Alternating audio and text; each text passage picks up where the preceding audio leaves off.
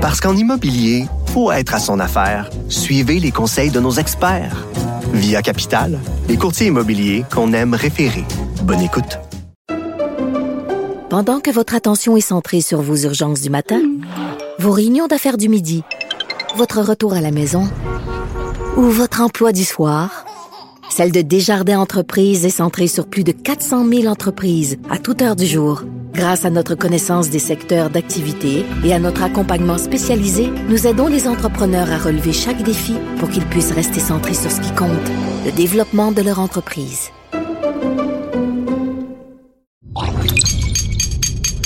Cube Radio.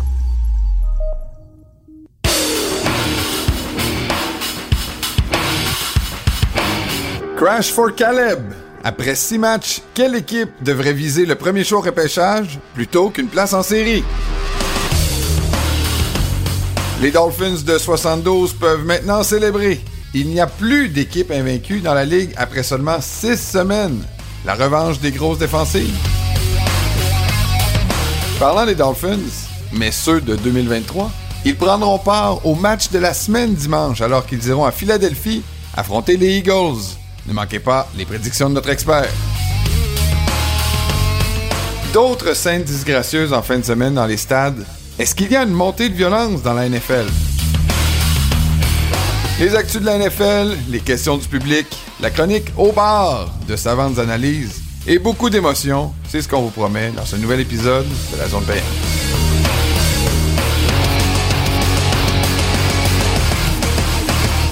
Bonjour à tous, bienvenue dans la zone payante. Mon nom est Jean-Nicolas Gagné, c'est un plaisir de vous retrouver cette semaine. La semaine 7 de la NFL qui débute, la 11e, le 11e épisode de notre saison numéro 5. Je suis en compagnie de notre expert football du Journal de Québec et de Montréal, Stéphane Catarette. Salut Steph. Salut Jean-Nic, comment ça va? Ça va très bien, toi-même? Ah, écoute, ça peut pas aller mieux, on a battu les Bears. Comment tu penses que je me sens? oui, oui, c'est vrai. Les Mauves qui, qui, battent les Bears ah oui. à domicile en plus, là, chez, à Chicago. Ça arrive, puis écoute, euh, on peut pas dire que ça nous Vous sortez Justin Fields en plus, peut-être pour de bon. Oui, c'est ça. Il va, falloir se taper Tyson Bagent. Euh, mais c'est... On prend toutes les victoires, là, mais mettons que c'était pas la plus, euh, la plus enrichissante. Bon, ben là, J'aimerais ça que tu me parles un peu de Caleb Williams. Ben Parce que je l'ai vu jouer en fin de semaine. Je l'ai pas regardé beaucoup depuis le début de la saison. J'avoue qu'il n'y a pas eu un match incroyable pas en fin de semaine. Mais euh, non. Mais tout le monde le voit comme le premier choix au repêchage, hmm. le corps arrière le plus talentueux de, de cette année de repêchage. Euh, là, après six matchs, cette, on commence à voir quelles équipes vont peut-être finir euh, dernier ou en tout cas vont se battre pour la dernière position du, repêchage ou la première position du repêchage. Alors, peux-tu nous présenter rapidement Caleb Williams, puis une fois parti, quelle équipe, d'après toi, devrait en rêver? Ben, Caleb Williams, c'est drôle, là, comme tu as, fait l'intro, il n'a pas connu son meilleur match là, contre Notre Dame, ça a été super tough. Mais ça n'empêche pas que depuis l'an passé, depuis avant même le début de la saison passée, quand il est arrivé à USC, c'était déjà le prospect là, générationnel. On abuse des fois de ce mot-là, moi je trouve, Jean-Nic. Euh, mais quand même, là, on en parle d'un prospect sûr, sûr, sûr, comme le premier choix. Là, dans, dans le genre Trevor Lawrence un peu. Il y a des années qu'on s'estime un peu sur qui devrait être le premier choix. Cette année, ça semble assez clair, à moins d'un revirement de situation vraiment euh, monstrueux. Euh, Caleb Williams, donc c'est ça. Écoute, le Heisman l'an passé, remis au meilleur joueur dans la NCAA. Cette année, il y a déjà 2000 verges en 7 matchs, 23 passes de toucher, 4 interceptions. L'an passé, sa grosse année du Heisman, 42 touchés, 5 interceptions. Tu ça te montre comment il domine. C'est juste des chiffres, mais euh, c'est un gars qui peut à peu près tout faire les types de lancers. Euh, il peut tirer de bien des angles différents. Il est très athlétique. Il se déplace bien. Euh, c'est pour toutes ces raisons-là qu'il est considéré un peu là, comme une, valeur sûre. sais, au moment où on se parle, c'est une chaude lutte, si on peut dire, pour le premier choix, parce que tu as six clubs qui sont soit à 0,6 ou à 1 et 5. Il y a les Panthers, évidemment, qui sont euh, les seuls qui attendent toujours une victoire. Sinon, tu as les Bears, les Broncos, les Cards, les Giants et, surprenant, les Pats quand même.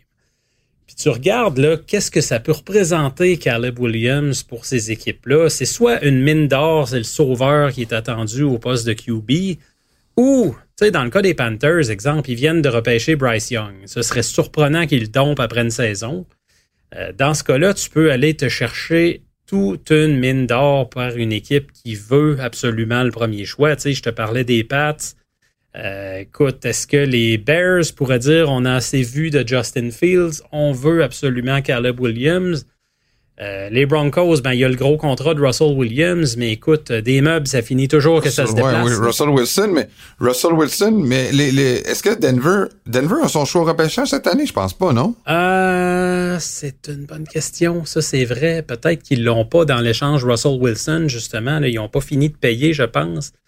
Ou Sean Payton aussi, ils ont donné un premier choix. Oui, c'est ça. Ils ont donné un premier puis un deux pour Sean Payton. Fait que fort possible qu'il n'y ait même pas leur choix. Là, c'est peut-être les Saints qui l'ont.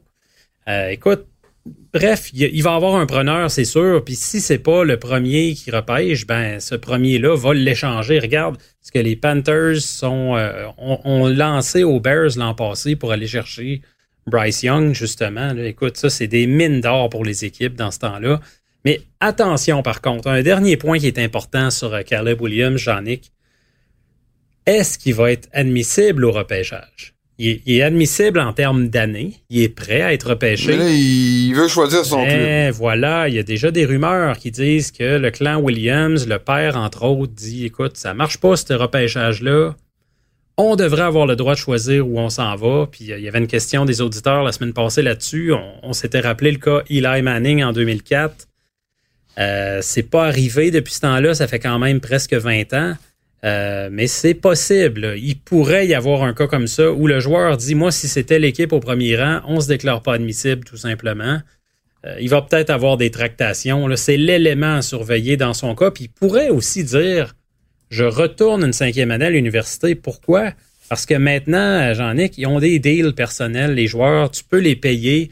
Il pourrait se faire de l'argent maintenant. Ben oui, c'est plus dans le temps, c'est plus comme dans le temps de Johnny Manziel. Exactement, c'est plus en catimini. Lui, il s'est pas fait d'argent, ben, pauvre gars. Ah, il s'est pas fait de l'argent, c'est sûr, il s'en est peut-être fait trop, mais écoute, il y, a plus de, de cachette là maintenant avec ce qu'ils appellent les NIL.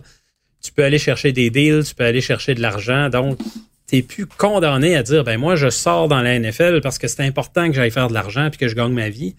Il euh, y a ça qui va jouer là, de plus en plus peut-être sur la, longévité de la carrière universitaire des QB.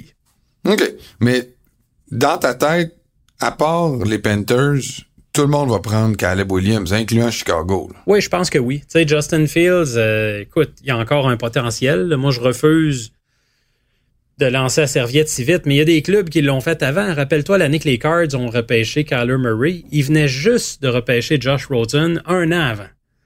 Euh, tu sais, fait que c'est pas impossible, ce serait pas du jamais vu une équipe qui abandonne très vite sur son QB. Puis quand on parle d'un prospect de la trempe de Caleb Williams, ben tout, ben, est, vraiment possible. Même tout le monde va peut-être se poser en Caroline. Oui, euh, écoute, Bryce Young qui fait des petits pas dans les dernières semaines, là, on va attendre. Il peut très bien exploser d'ici la fin de la saison, là, mais euh, écoute, c'est pas impossible qu'on se pose la question. Je viens de te donner l'exemple des Cards qui l'ont fait au bout d'un an, fait que pourquoi pas? Euh, J'aimerais ça que tu me parles un peu de, la photo formidable qu'on a vue dans le journal cette semaine, la photo de Saint-Just et de Bergeron ah, qui ont joué un contre l'autre. Tu sais, c'est pas banal quand même. C'est pas la première fois que deux Québécois s'affrontent, mais ça fait toujours du bien de voir les deux gars souriants à s'échanger leur chandail en fin de match. Ouais, puis euh, écoute, je, me demande si le chandail de Saint-Just va faire à Bergeron, par contre. C'est ça mon seul questionnement là-dedans. Non, mais en plus, Saint-Just, il a quand même donné le chandail du match où il a fait sa première interception. Oui, ça, vaut de l'or, ça. Ça vaut de l'or. Ça vaut de l'or. Écoute, c'était un beau moment. Effectivement, il y a l'interception de Saint-Just là, dans la zone début. C'était une belle situation pour réussir une première interception en carrière. sais, il fait avorter une potentielle remontée des, euh, Falcons. Euh, mais au-delà de ça, tu disais c'est pas la première fois, non, mais ça arrive pas souvent. Euh, moi, de mémoire, c'est seulement la troisième fois que deux Québécois s'affrontent.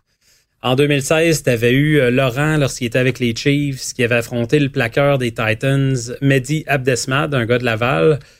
Et puis, en 2021, Laurent, sa deuxième vie avec les Jets, il avait affronté Anthony Auclair avec les Texans dans sa deuxième vie lui aussi. Mais la différence, je te dirais, Jean-Nic, c'est que l'affrontement, sans dénigrer les autres d'avant, celui de dimanche, les deux gars sont partants. Non seulement sont partants, ils jouent 100% des snaps. Tu sais, tu vois tout le temps sur le terrain. Le Benjamin, il joue tous les snaps défensifs de Washington. Même chose pour Matthew avec les Falcons. Je trouve que ça amenait un cachet vraiment spécial à cette, euh, cette rencontre-là. Euh, Puis tu sais, j'ai aimé ça. Les deux, après, sur leurs réseaux sociaux, ils ont publié la photo d'NFL Canada où ils échangent leur jersey. Puis ils disent aux fans, en gros, au Québec, vous pouvez continuer de rêver, tout est possible. Tu sais, quand tu penses à ça, un gars comme Bergeron, il a joué son football collégial à Thetford Mines, même pas dans la grosse division collégiale au Québec, même pas en division 1. Écoute, quand tu es un bon talent, il y a des gens qui vont te trouver, il y a des gens qui vont t'élever. Puis c'est un peu tout ça qu'on a ressassé en fin de semaine. En terminant, Steph, j'aimerais ça que tu me parles des deux équipes qui ont perdu après avoir connu un début de saison parfait. Les Dolphins de 72 peuvent popper le champagne parce que euh, il reste la seule équipe parfaite de l'histoire de la NFL. Euh, au-delà de, des deux défaites, parce que tu sais, on s'attendait que les, deux équipes allaient perdre un jour ou l'autre, Mais moi, ce que j'ai retenu, c'est que. Pas là, par exemple. ben, non, mais ils ont perdu contre des défensives ouais. très bonnes, peut-être mm-hmm. même dominantes dans le cas des Browns. Fait que est-ce que euh, je sais pas là, est-ce qu'on c'est comme la revanche des défenses? Il me semble qu'on parle de l'attaque depuis le début de la début de la saison, mais est-ce que les grosses défensives commencent à émerger, d'après toi? Ben, je te dirais qu'on parle de l'attaque pas depuis le début de la saison, depuis le début des années 2010. Là, tous les règlements favorisent l'attaque. C'est sûr, il y a des records de points, des records de passes, il y a toutes sortes de records qui tombent, mais euh, depuis le début de la saison, effectivement, moi je trouve que euh, la défense prend pas mal le dessus. On a beaucoup de games à bas pointage. Il euh, y en a qui aiment beaucoup, il y en a qui détestent le spectacle. Ça, c'est une question de goût, mais c'est clair que les défenses prennent le dessus. Puis tu parlais des Browns. Ils ont donné 1002 verges en cinq matchs. Euh, pour te donner un aperçu, comment ça se compare dans l'histoire, c'est après cinq matchs dans une saison, c'est la troisième meilleure performance de l'histoire. sais, ça en dit long sur les Browns d'aujourd'hui. Il y a neuf équipes qui donne moins que 300 verges par match en ce moment. Pour te donner une idée, l'an passé, en 2022, j'ai regardé, il y en avait seulement deux qui donnaient moins de 300 verges par match. C'était les Eagles et les Niners, pour changer. Euh, fait qu'il y a vraiment une tendance. Deux équipes qui ont connu un parcours en playoff assez intéressant, merci, depuis d'ailleurs. Ben oui, c'est ça. Fait que je sais pas s'il faut se fier à ça puis euh, déjà consacrer les Browns, peut-être pas. Euh, mais tu sais, c'est clair qu'il se passe quelque chose de ce côté-là. Puis les Jets, ben c'est intéressant parce que il y a quoi, il y a trois semaines, un mois, on était nombreux à les condamner quand même. Là. Euh, Aaron Rodgers était tombé. La défense, après le premier match, a pas si bien joué que ça. Après la victoire contre Buffalo en levée de rideau, ça a été un peu plus compliqué. Puis là, ça redevient vraiment une défensive exceptionnelle. Écoute, tu regardes ça, Zach Wilson, dans sa carrière, il a gagné 11 matchs maintenant. Puis euh, je, regardais, c'est fascinant. Là. Six de ces 11 matchs-là qu'il a gagné, il a lancé aucune passe de toucher. Écoute, faut le faire. Incroyable. Puis dans trois Mais autres... tu sais ce qui est arrivé là, dans le cas de Zach Wilson, c'est qu'il a rencontré la mère de Travis Kelsey. Là. On le sait qu'il a un amour pour les mères. Là. Donna. Donna Kelsey. Depuis là il, il, a mis il a mieux joué que, que Patrick Mahomes. Il a battu Denver, puis il a battu euh, en fin de semaine euh, les Eagles. Ça doit je te dis, c'est un cas de MILF, porte-bonheur. Ça doit être ça. Écoute, je vois pas d'autres explications logiques. Là. non, je vais, je, vais me, je vais me rallier à ton argument scientifique.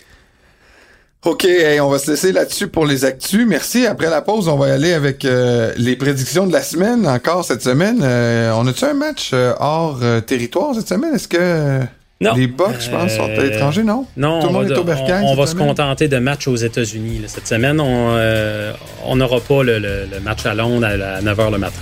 Parfait. On fait une pause, puis après, c'est les prédictions. Bougez pas.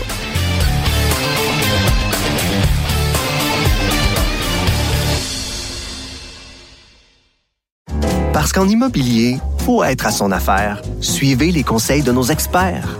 Via Capital, les courtiers immobiliers qu'on aime référer. Bonne écoute. Pendant que votre attention est centrée sur cette voix qui vous parle ici, ou encore là, Très loin là-bas? Ou même très, très loin! Celle de Desjardins Entreprises est centrée sur plus de 400 000 entreprises partout autour de vous. Depuis plus de 120 ans, nos équipes dédiées accompagnent les entrepreneurs d'ici à chaque étape pour qu'ils puissent rester centrés sur ce qui compte, la croissance de leur entreprise.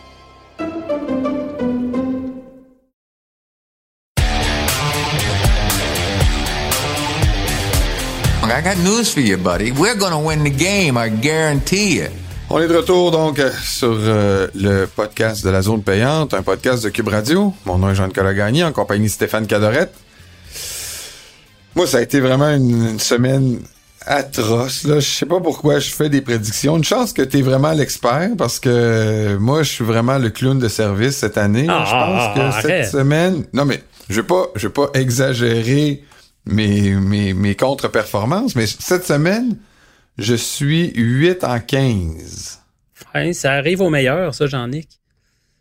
Euh, Ah, moi, ça va bien à date. Je suis content. Ça me fait 11 en 15 euh, cette semaine. Fait que ça, ça, ça continue d'aller Très, bien. très bon. 11 en 15 cette semaine, c'est excellent. Mais je t'invite à t'accrocher. là. Faut, Non, non, faut jamais abandonner. là. Non, je, je, je vais continuer de persévérer. C'est pas mon genre d'abandonner. Tu le sais ce qui Je va arriver. même, Hein? euh, Tu sais ce qui va arriver. Hein? Tu vas te mettre à prendre des guesses. C'est pas possible. Des Non, non. surprises à gauche, à droite. Puis là, c'est là que. il est trop tôt. Trop tôt? Non, il est trop tôt. Il est trop tôt. Il est trop tôt. D'ailleurs, euh, le premier match sur lequel on a à se prononcer, Steph, il est pas facile. Non. Parce qu'on s'en va en Nouvelle-Orléans. Mm. Et j'avoue que ce match-là, là. J'ai pas de quoi. J'ai pas ben ben de choses intelligentes à dire en plus là-dessus. là. C'est comme si ces deux équipes. Là, je comprends que le jeu au sol, on, pour, pour- on va y aller. C'est des Jaguars qui sont euh, contre les Saints Hey, je en. Nouvelle-Orléans. J'ai pas, j'ai eu un flash. Quand t'as dit j'ai pas de choses intelligentes à dire là-dessus, j'ai repensé à Giants Dolphins. Je suis désolé. Ça va me dire, ouais, je sais, je sais. Mais là, ouais, bon, écoute. J'avoue que les Giants, ils en ont donné, ils ont donné du fil à retordre aux Bills, là. Ouais. Euh, clairement. Fait que. je- je- Mais c'est juste que les Dolphins sont trop forts. C'est, c'est la preuve que les Dolphins sont plus forts que les Bills. Tu t'es pris une semaine trop tôt, t'es un visionnaire. Exact. Les Jags, donc, s'en vont en Nouvelle-Orléans affronter les Saints, puis.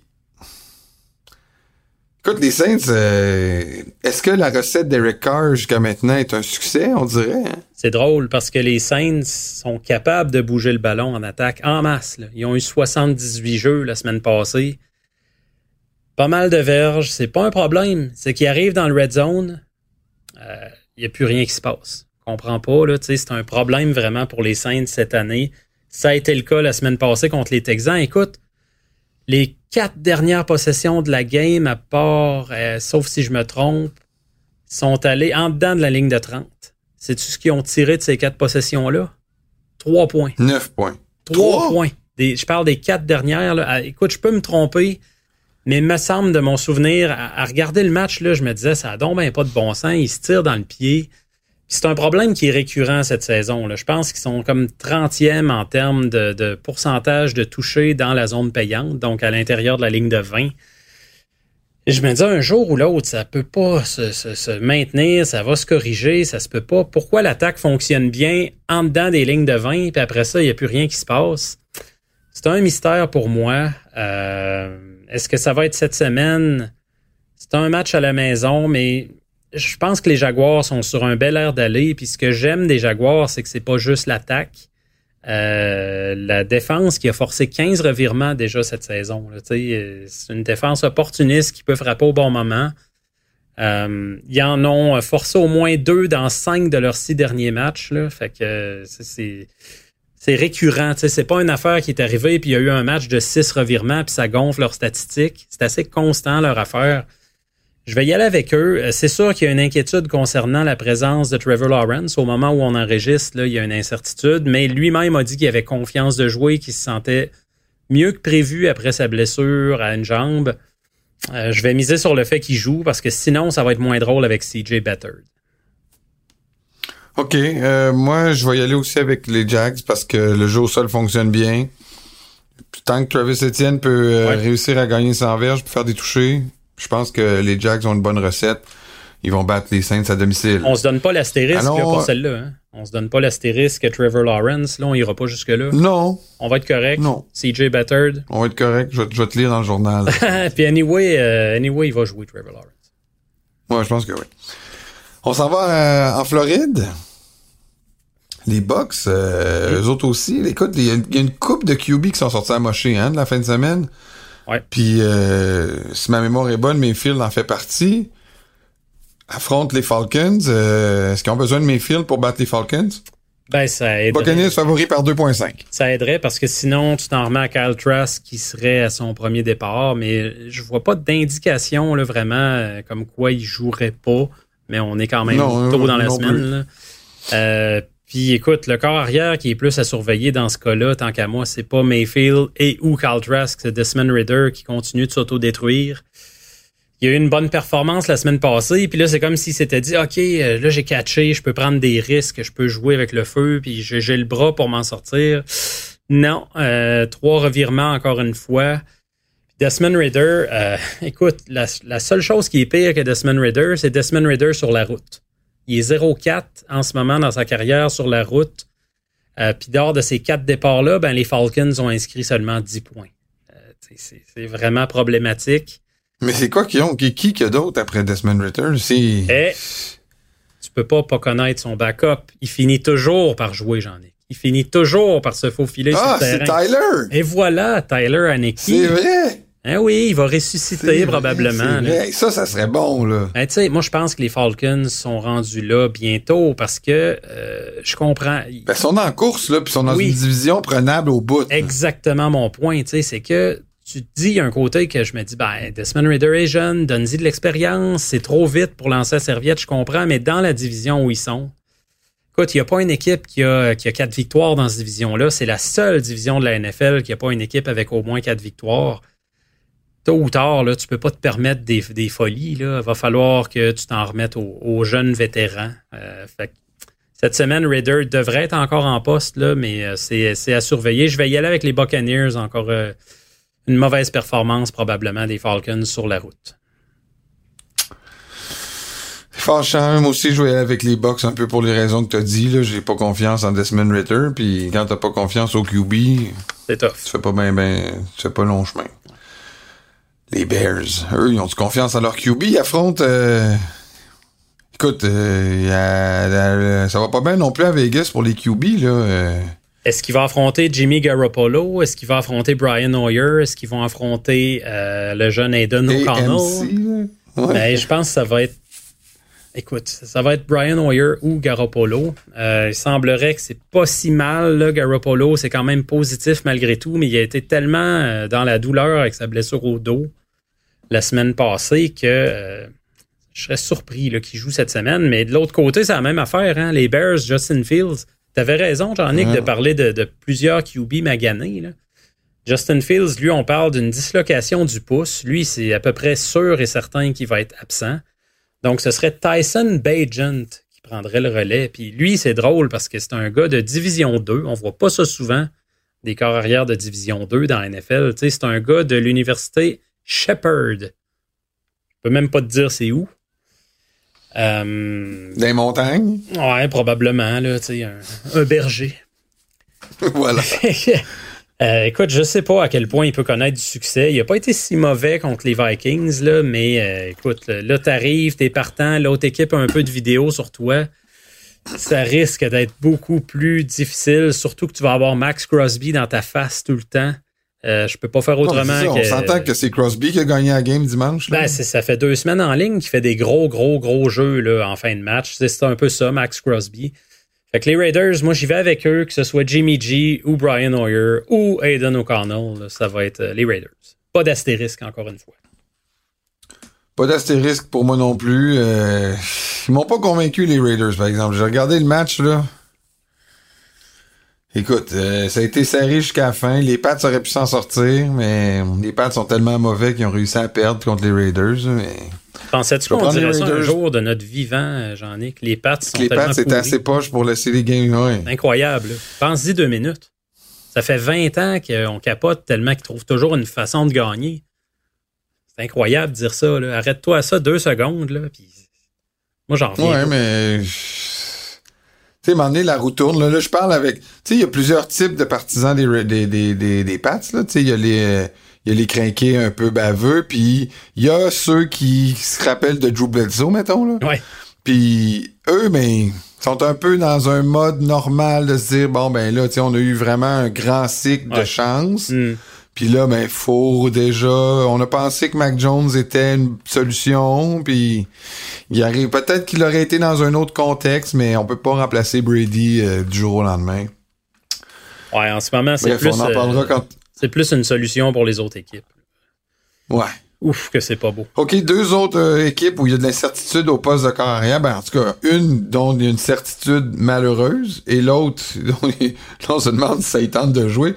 les Browns, avec Deshaun Watson qui...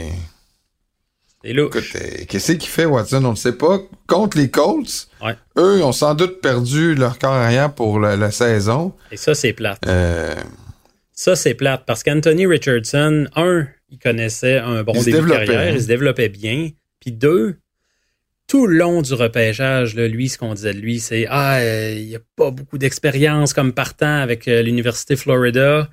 Va falloir qu'il obtienne beaucoup de répétitions pour qu'on chasse un peu le, manque flagrant d'expérience. De, Là, il se blesse. Il va rater une saison à peu près complète. C'est vraiment un gros projet, ce gars-là. Je te dis pas que sa carrière est finie, là, pas pantoute, mais tu voulais vraiment qu'il y ait beaucoup, beaucoup de répétitions cette année. Là, pour qu'il prenne du galon. Puis là, ça sera pas le cas.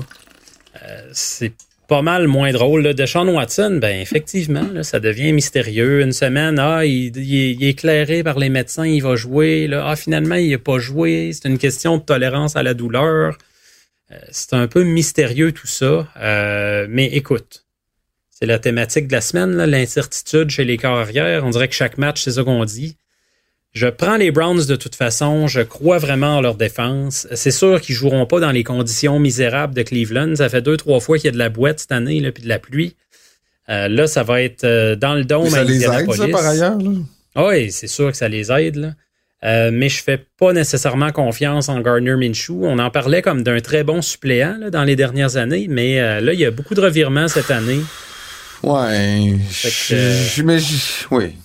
Browns de mon côté. OK. Browns aussi, euh, trop d'incertitude. Euh, Indianapolis a quand même une bonne défensive là, cette année. Ouais. Moi, je C'est vrai. je suis quand même surpris de leur... euh, Écoute, les Colts sont 3 et 3. Si tu m'avais dit ça au début de l'année, je t'aurais dit que t'achètes. là. Tu sais, 3 et 3 pour les Colts, moi, je pourrais dire que c'est assez inattendu. Ouais. Fait que, mais je vais y aller avec les Browns. Je pense qu'ils sont meilleurs quand même. Les Giants sortent d'une belle performance. Ouais. Quasiment un vol, là, par ailleurs. là. Je sais pas, on peut en parler 5 secondes, là, mais euh, Ouais. le dernier jeu du match sur Waller, à mon avis, c'est un flag évident. L'arbitre était de côté du mauvais bord que le chandail était tiré, mais Ouais. Ouais, effectivement raté, que là. ça aurait pu être allé de l'autre côté. Ça, c'est certain. Euh, Les Giants, ils ont juste raté trop d'occasions. Mais euh, ouais. Tu vois, ce genre de match-là contre les Commanders, c'est le genre de match qu'ils sont capables d'aller chercher. Moi, j'ai hésité longtemps. Ah, Match à New York, Ouais. les Commanders sont favoris par 1.5. Tu sais, c'est pas une grande confiance des preneurs au livre, on le voit. Euh, là, ce qui me fait pencher quand même du côté des Commanders, c'est leur ligne défensive. Quand je regarde le désastre que c'est, euh, la ligne à l'attaque des Giants, je peux tout Mais simplement. leur Tyrod, s'en est quand même, il s'en est bien sorti. Là. Ouais, Ben, ouais, Tyrod Taylor, c'est correct, tu sais, je veux dire, c'est un. non, mais ce que je veux dire, c'est que il, il- la ligne offensive, c'est pas elle qui a perdu le match. Non. Elle a pas donné une 8-9 sacs là, comme Daniel Jones. Ça n'a pas été là, la performance comme la semaine d'avant, les Giants, là, c'est sûr que c'était pas aussi pathétique. Mais par contre, la pression vient vite là, contre Washington. Ça peut venir de l'intérieur avec Jonathan Allen Ouais. comme Darren Payne. Ça peut venir de l'extérieur avec Sweat ou euh, Chase Young. Je, je sais ce qui me fait pencher du côté des Commanders, mais je te dirais qu'au début, je me disais c'est le genre de match que les Giants sont capables d'aller chercher. Je les favorisais, j'ai rechangé ça. Fait que je vais Ouais. vivre avec mon, mon deuxième choix. Commanders. Ben moi, les Giants, là, sont sur une lancée. Je leur souhaite de gagner le match tellement que je vais les prendre cette semaine. Victoire des Giants. Good. Dé- Détroit. 5-1, Détroit. Ouais. It's good to be a Lion fan. Ouais, hey, ça fait longtemps, ça, qu'ils n'ont pas pu dire ça. It's good to be a Lion fan. Ouais, mais les Ravens sont favoris par 3 à Baltimore contre les Lions. Mhm. Les Lions qui sont à santé. Jared Goff qui a joué une très belle partie en fin de semaine. Euh, Est-ce que ça t'étonne que les Ravens soient favoris à domicile? Ben, je pense que c'est juste le fait qu'ils sont à domicile, justement. Tu sais, c'est- souvent très difficile d'aller gagner dans ces places-là. Euh, les Lions, d'ailleurs, dans leur histoire, qui ont jamais gagné à Baltimore, je comprends là, que c'est Ah pas. bon? Ben, c'est pas, c'est même. pas, c'est pas des rivaux de division, c'est pas comme s'ils se pognent à chaque année. Là. Non, je sais bien, mais tu sais, c'est les Jets là, qui ont battu les Eagles pour la première Ouais. fois de leur vie cette année. Ouais, c'est ça. C'était quand même assez spécial. parles d'une stats. Ouais. Puis là, les Lions, ben, Hey, ils, ça, ont, ils ont j'avoue jamais gagné en trois matchs à Baltimore. Puis à chaque fois, Ah, trois matchs. ça, c'est drôle quand même. Parce que ils ont perdu en moyenne par 26 points. À chaque fois. Hey. Fait que, tu sais, mais c'est pas les bons Fait vieux Barry Lions. Sanders a peut-être jamais joué à Baltimore. Là. Ah, tu sais, c'est ça, là. Mais c'est pas les bons vieux Lions non plus. Euh, Jared Goff, tu t'en parlais, tu dis, il a joué un bon match. Faut, faut arrêter, là. C'est pas un bon match. Ça fait un an, là, qu'il est vraiment solide. Il a connu un début de saison difficile l'an Oui, passé. oui. Puis depuis la mi-saison dernière, là, T'as raison. c'est vraiment un top. Mais je disais pas ça en diminuant ses anciens matchs, mais je dis juste Ouais. qu'il joue bien encore. Oui, ouais, ouais, vraiment. Là, ça peut être tough parce que regarde, les Ravens sont deuxième contre la passe. Ils donnent 163 verges par match. Mais quand je vois ça, moi, je me dis toujours, OK, comment une équipe peut être si forte contre la passe? Euh, Puis ça, c'est ma nature à toujours me poser des questions, peut-être, là, mais je suis allé voir qui qui ont affronté comme corps arrière jusqu'à maintenant. OK, on va juste faire un petit décompte rapide. CJ Stroud qui en était à son premier match dans la NFL. Dorian Thompson Robinson, qui a été catapulté comme partant des Browns, qui n'avait jamais joué dans la NFL non plus. Kenny Pickett qui en arrache. Gardner Minshew. Joe Burrow sur une seule patte au début de l'année. Puis Ryan Tannehill qui s'est blessé la semaine passée. Ça a été un combo Ryan Tannehill, Malik Willis. Des fois, ceci explique cela. faut faire attention. C'est une bonne défense, les Ravens, mais pense que c'est le- clairement le meilleur test qu'ils ont à ce jour, les Lions. Fait que je vais y aller avec la continuité chez les Lions, une autre victoire. Moi, je suis euh, quand même assez confiant que les Ravens vont gagner ce match-là. Je même pas fait Deuxième douter, là. différence. Non. Tout ça pour non, rien. Parce que. Écoute, les Lions, je trouve que leur football est pas propre encore, là. Je- je- j'ai- Ils jouent bien, mais ils, sont, ils seront pas capables de... ma- un match serré contre les Ravens, je vais y aller avec les Ravens, j'ai l'impression que ça va être serré. Euh, je checkais les matchs à venir pour les Pats, là. Ouais. Ça commence en fin de semaine, ils sont négligés par 8.5 contre les Bills. Mhm. Puis euh, ils, ont, ils ont une séquence euh, assez tough qui s'en vient, puis ils sont 1-6. Qu'est-ce que tu penses de ce match-là? Ben là, euh, Ça peut être, ça peut être un match piège pour les Bills. Ils jouent pas bien tant que ça. joue pas bien. C'est le seul piège qu'il y a là-dedans, je te le concède. Il joue pas bien. Regarde, euh, il avait inscrit au moins 37 points dans trois matchs de suite. Moi, je me disais, ça y est, on a reparti la machine chez les Bills. C'est recommencé. Puis là, les deux derniers 20 points ou moins. euh, le problème se répète du côté de Buffalo. Moi, je trouve que pas assez de courses. Puis dans le jeu aérien, Stefan Diggs, qui est clairement trop le gars qui est ciblé jeu après jeu après jeu, c'est correct. C'est un excellent receveur de passe. J'y enlève rien. Mais faut qu'il y ait d'autres options.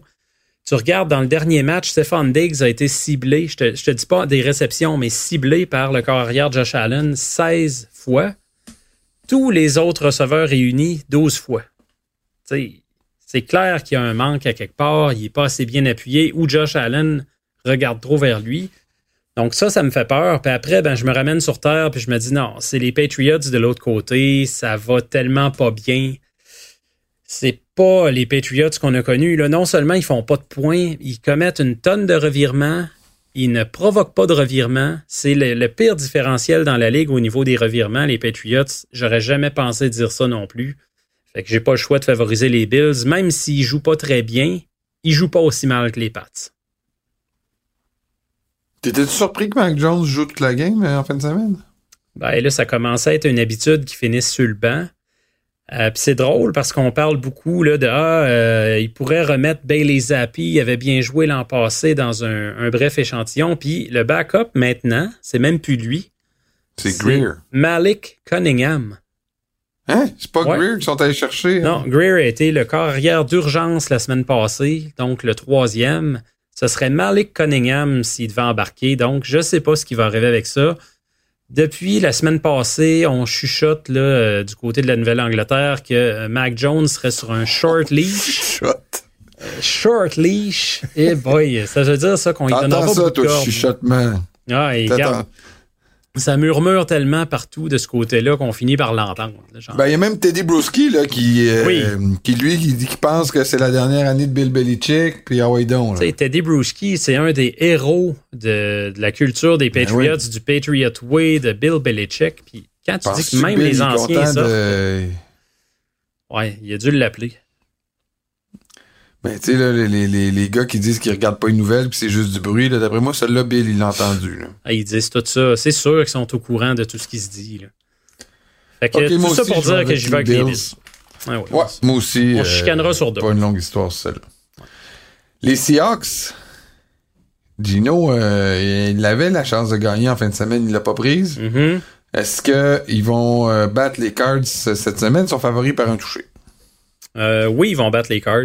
Euh, les Cards, moi, je trouve qu'ils sont redevenus à peu près ce qu'on pensait d'eux. Tu sais, il y a eu quelques soubresauts en début d'année, puis on s'est dit, hop, hop, hop, on sait pas, Josh Dobbs. Ah, la défense joue un petit peu mieux qu'on pensait, mais non, là, tu sais, finalement, euh, c'est vraiment, vraiment pas facile en défense. Je te donne un- une idée, là, je checkais leurs trois derniers matchs. Ils ont donné 148 verges à Brandon Ayuk, ils ont donné 192 verges à Jamar Chase, puis ils ont donné 148 verges à Cooper Cup. Qu'est-ce que tu penses qu'en ce moment, DK Metcalf, il se dit, là, tu sais? C'est- la semaine pour l'habiller, là, si tu l'as d'un pool. Euh, ça va être difficile pour les Cards. Victoire des Cards, moi aussi. Ah On non, des, Seahawks. à-. Euh, victoire des Seahawks, oui, excuse-moi. Oui, victoire des Attention, Seahawks, parce que notre ami euh, Thomas de, de Bordeaux... il a les oreilles fines, notre ami de Bordeaux. ouais, il fait bien de va- te surveiller alors, comme c'est ça. bien. Ouais, les Seattle Seahawks, d'accord? Allez. On s'en va à Los Angeles, au SoFi Stadium. Est-ce que les Rams, euh, dans leur saison en dents de scie, Hmm. pourront euh, battre les, les Steelers qui reviennent d'un bail? Je suis pas fou, là? Ouais. Ouais, c'est exactement ça. Puis, euh, écoute, Mike Tomlin, les Steelers, quand ils reviennent d'un bail, ils sont 12 et 4. Ah, je savais que t'allais m'amener avec une stat Ouais. mais est-ce qu'il est, qu'il est 12 et 4 avec un corps arrière et des petites mains qui lancent tout croche? Ouais. c'est excellent, ça. Il y a un autre stat, par contre. Parce qu'il toujours, Oh, il y a toujours une stat pour amener le point que tu veux. C'est que Mike Tomlin, sur la côte ouest, puisque ça va se passer à LA, comme tu disais, 3 et 7 sur la côte ouest. Fait que là, écoute, il y a toutes sortes de choses. Tu peux faire dire ce que tu veux. Euh, les Steelers, ils mettent beaucoup de pression. Ça, c'est sûr que ça joue pour eux. Mais d'un autre côté, quand la pression se rend pas au corps arrière, ils donnent beaucoup de verges par la passe. J'ai l'impression, moi, que Sean McVay va concoct- concocter un plan de match offensif où ça va être de courtes passes, on décoche rapidement. Il s'estinera pas avec sa ligne à l'attaque. Il est plutôt faible, plutôt jeune cette année. Euh, je vais y aller avec les Rams dans cette euh, rencontre-là.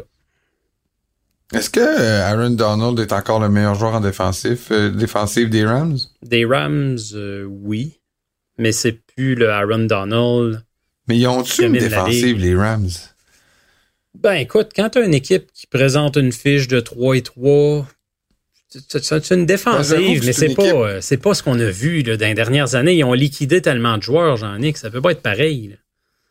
Mais euh, moi, je continue. Hmm. Parce que je vois pas, je vois pas de jeu, tu sais. euh, je sais pas.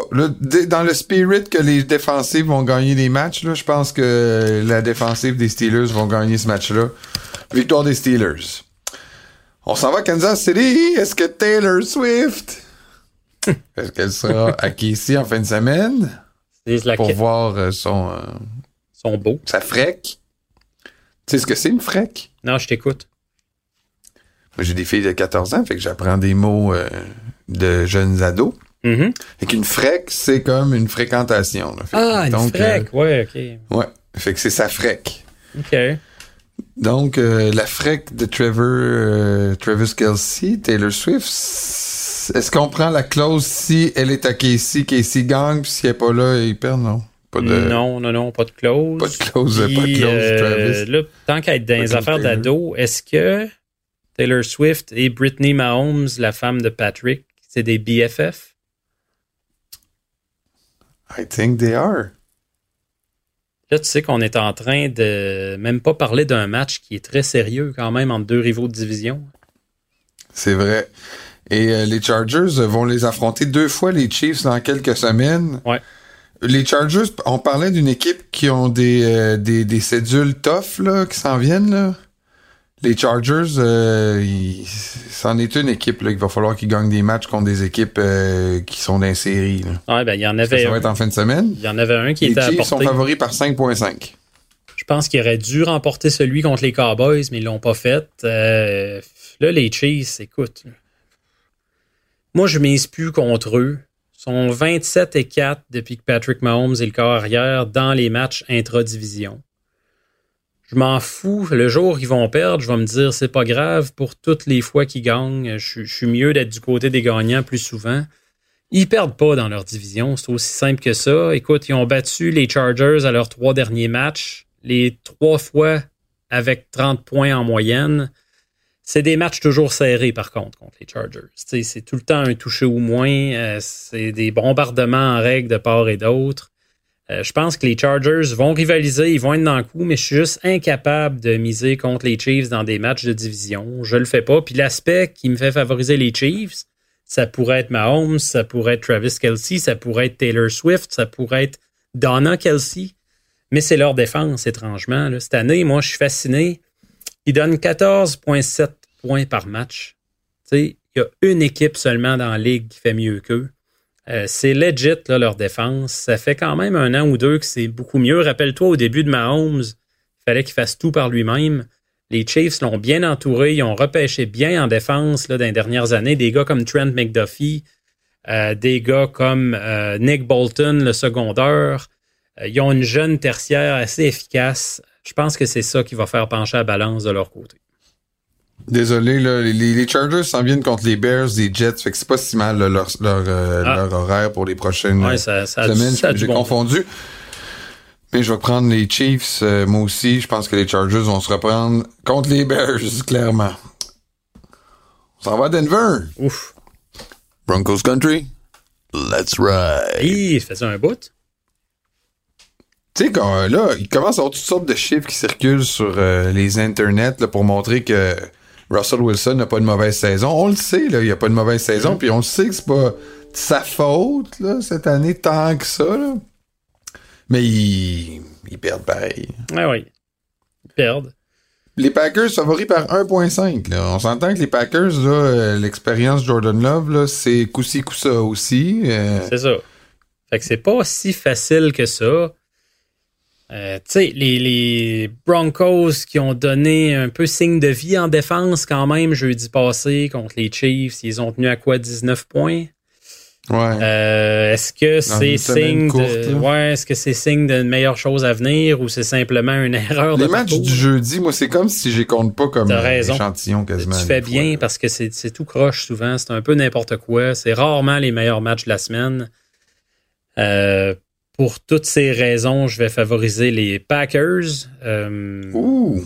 écoute, les Broncos, c'est bizarre. Quand l'attaque marche, la défense s'effoire. Quand la défense finit par marcher contre les Chiefs, l'attaque est pas capable de rien faire.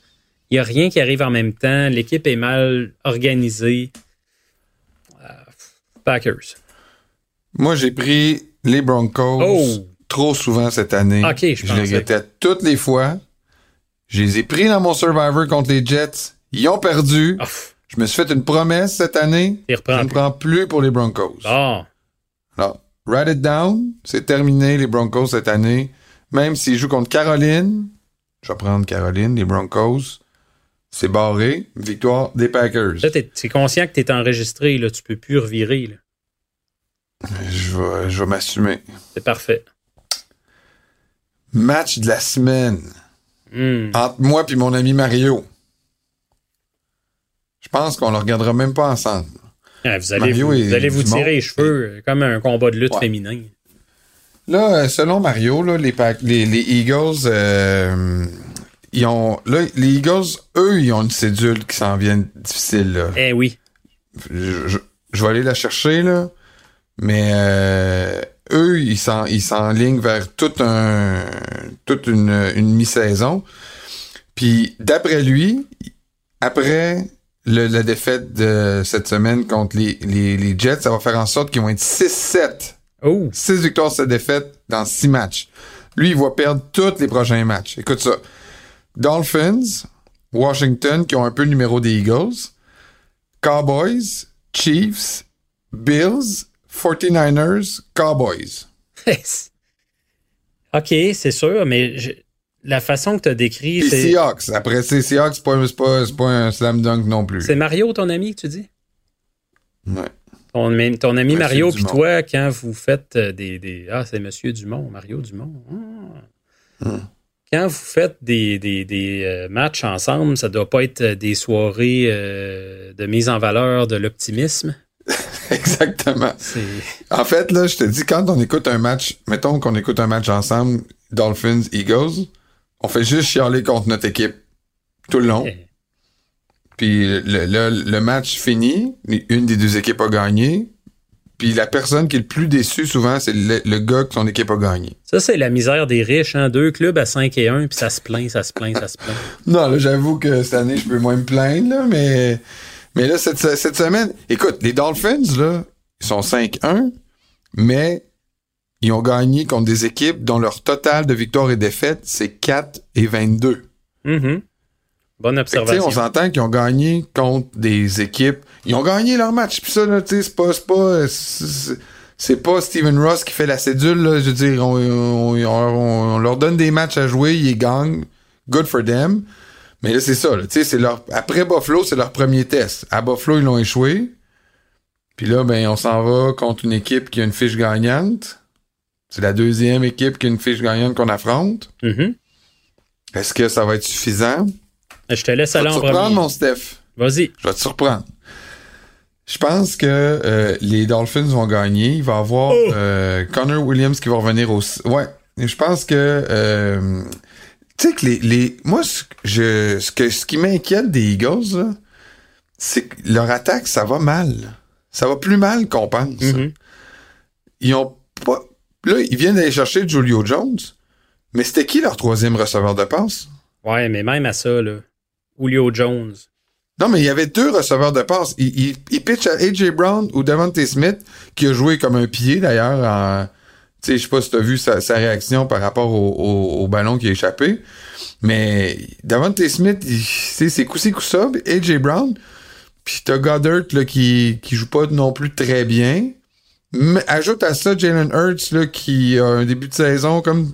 C'est comme. Je sais pas c'est quoi son mindset, là, euh, mais. Hurts, on dirait que c'est pas le bon Jalen Hurts, là. Sept interceptions cette année. Il en a lancé six toute la saison passée. Fait que, tu sais, on dirait que c'est pas le bon Jalen Hurts. On le connaît un peu, là, tu sais, lui, qui, dev- qui- que le mindset est moins bon. Pas le receveur de passe. Un jeu au sol. Les matchs, ça fonctionné. Moi, je, pense que les Dolphins vont gagner. Les Eagles sont favoris par 1.5 à domicile. Je pense que les Dolphins vont gagner, mais c'est vraiment parce que les Eagles sont pas capables de suivre à l'attaque une équipe comme les Dolphins. Tu les Dolphins, d'imaginer qu'ils vont faire en bas de 20, et 23, 24 points, c'est difficile, là, tu sais, euh, en ce moment, là. Fait que s'ils font plus que 24 points, c'est drôle, j'ai l'impression que les Eagles les suivront pas. Ouais. Victoire des Dolphins, mon cher, je suis un homme nouveau, là. A été transformé. Ça fait deux semaines de suite que tu les, t'es prends. Je sais. Je me reconnais plus. Je suis sur le bord de sortir mon chandail de toi puis le mettre. là. Il, est, il est encore dans mon garde-robe. Il est pas sorti encore. Va falloir que tu fasses le pas. Je pense que c'est dans ta guérison, c'est la prochaine étape. De revêtir le jersey Ouais. de toi. Oh, et ça, ça pourrait montrer que tu es clairement guéri, que ton optimisme est revenu. Je pense que je vais le garder quand je vais aller à Miami. Là, je, c'est- là, je commence à. Tu vois, là, mon. mon J'évolue, puis je me dis que je vais le mettre quand je vais aller à Miami. C'est quand ça? Contre les Raiders au mois de novembre. OK, ça s'en vient, ça s'en vient. Mais c'est bon, euh, écoute, tu as bien résumé ça, tu avais des bons arguments. Moi, tout ce que j'ajouterais, c'est que euh, les débits, les demi-défensifs des Eagles sont maganés aussi. Ils sont tous blessés. Il y a des bobos pas mal. Là, ça va être dur de tenir ces receveurs-là en laisse. Euh, L'affaire qui peut sauver les Eagles, c'est leur ligne défensive. Tu sais, si tu te mets à attaquer rapidement tout à mettre de la pression, ça peut changer la donne. Mais je suis comme toi, j'avais les Dolphins, je change pas d'idée, euh, j'y vais avec eux. J'ai l'impression qu'il va y avoir beaucoup de points. Surveiller Lane Johnson aussi, hein? Ouais, Lane Johnson, je pense qu'il va jouer, mais effectivement, là, c'est, si tu peux t'estiner sur qui est le meilleur bloqueur à droite de la NFL, mais il est certainement dans la discussion. Là. Fait que euh, c'est un gros morceau, c'était surveillé. J'y vais avec les Dolphins à cause surtout des blessures dans la tertiaire des Eagles. On finit avec tes mauves, mon homme. Ouais. Qui accueille euh, les 49ers. Euh, ouais. Ben ouais. Je sais pas. Moi. Est-ce que les 49ers tiennent à 2-3 joueurs, puis quand s'ils se blessent, c'est fini?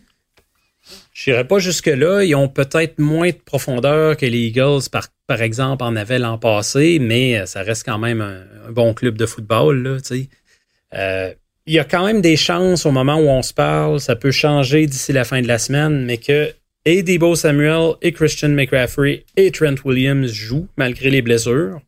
C'est moins grave que ce que ça laissait croire là, au début. Euh, ça reste une excellente défense. Puis les Vikings, moi, ce que j'ai vu de l'attaque contre les Bears, c'est assez vanille, merci. Il se passe pas grand-chose. Ça a été très peu convaincant. Ils ont gagné 220 verges, les Vikings, contre les Bears. C'est non seulement leur plus bas total cette saison, mais il faut que tu partes du fait que les Bears, ils allouaient le huitième plus haut total de verges dans la ligue. Fait que sans Justin Jefferson, c'est difficile pour l'attaque aérienne. On le sait que l'attaque au sol, c'est difficile aussi depuis le début de l'année. Euh, ils perceront pas là, la, forteresse des Niners. Je, parie contre mon équipe. Bon, ben, je vais y aller aussi, moi aussi, pour les Niners, pour terminer au Monday Night. Merci, Steph. On se laisse là-dessus pour les prédictions. Mais après la pause, par contre, c'est vos questions, les questions du public.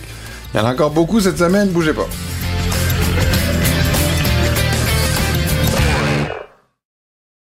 Parce qu'en immobilier, faut être à son affaire. Suivez les conseils de nos experts.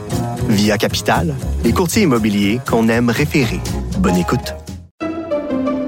Pendant que votre attention est centrée sur cette voix qui vous parle ici, ou encore là, tout près ici, très loin là-bas, ou même très, très loin, Celle de Desjardins Entreprises est centrée sur plus de 400 000 entreprises partout autour de vous.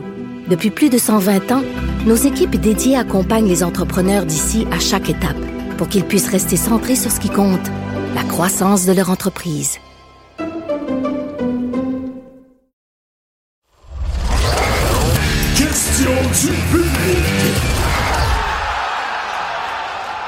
On est de retour à la zone payante et c'est le moment pour les questions du public. Il y en a pas mal. On commence en force avec euh, celle de Jonathan. Comment expliquer qu'une équipe avec un roster aussi complet que celui des Chargers soit incapable de gagner des gros matchs? Est-ce entièrement la faute de Brendan Staley? Euh, pas entièrement, mais beaucoup. Ou est-ce que c'est parce que Herbert est surévalué? Ou est-ce que parce qu'il s'agit tout simplement des Chargers qui sont, euh, sont, sont donnés? Ouais, moi je dis souvent, il y a une expression à un moment donné, quand il arrive la fin d'une game, puis que j'y regarde aller en train de s'auto-détruire, je dis les Chargers vont se chargeriser. C'est toujours ça qui arrive. C'est la faute de bien du monde. C'est Brandon Staley qui a eu plusieurs mauvaises décisions sur des situations de quatrième essai, de la gestion de cadran, des trucs comme ça.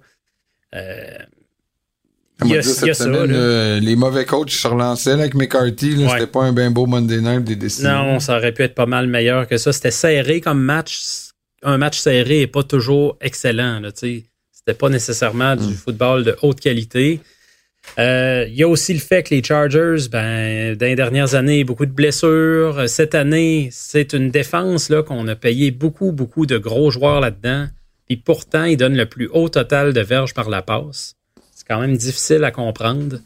Surtout que tu as amené euh, Brandon Staley parce que c'était un coordonnateur défensif très respecté. C'est ça qui est drôle un peu dans leur situation. Puis, il mentionnait, Jonathan, Justin Herbert, est-ce qu'il est surévalué? C'est un grand mot surévalué. Il en fait beaucoup, Justin Herbert, là, quand même. Mais il y a une, une stat, moi, que je, parce que je me suis souvent dit, il me semble qu'il arrive en fin de match. On se dit, tu sais, c'est un grand corps arrière, il est spectaculaire, tout ça, oui, mais il me semble que c'est pas nécessairement le clutch factor. là, tu sais. Je sais pas si tu vois ce que je veux dire quand je parle de clutch factor, mais euh, je regardais, il y a Euh, en tout cas, il l'a pas prouvé en fin de semaine. là. non, ça a été tough. lundi. Justement, là, une coupe de passes ratées. Je vois des, des passes par-dessus Keenan Allen, entre autres, qu'il aurait voulu revoir. Mais il a été impliqué dans sa carrière dans 38 matchs, Justin Herbert, qui ont été décidés par une possession. Tu sais, sa fiche dans ces matchs-là, c'est de 18-20.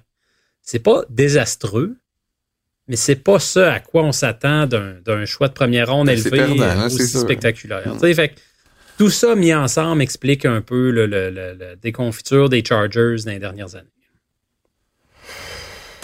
OK, question. J'ai perdu le nom de la personne, par exemple. Pensez-vous que les Lions, c'est du sérieux? Leur défensive me surprend énormément. J'ai Zach Moss sur un autre thème. J'ai Zach Moss et Jonathan Taylor dans un fantasy. Lequel je dois faire jouer dans un PPR? Ouais, le nom, c'est euh, Dick Maloney qui nous pose une question. Ah, c'est Dick. OK. Ouais. En Euh, direct de Bécoma ou Dick? Salut, mon cher. Yes. Fait que oui, euh, les Lions, ben oui, c'est du sérieux, là, moi je pense. Puis gagne ou perd en fin de semaine, là, cela dit. C'est pas parce qu'ils, mettons qu'ils perdent contre les Ravens, je me dirais pas tout à coup, ah, les Lions, c'est les bons vieux Lions de l'ancien temps, puis blablabla. Là. Ce qui me fait dire ça, c'est que, euh, écoute, leur défense, moi j'adore l'amélioration. Ils sont passés de 28e à 9e cette année, d'une année à l'autre, en termes de points accordés. Tu sais, ça démontre qu'ils sont beaucoup plus équilibrés qu'avant, où l'attaque pouvait faire 35 points, mais la défense en donnait 34.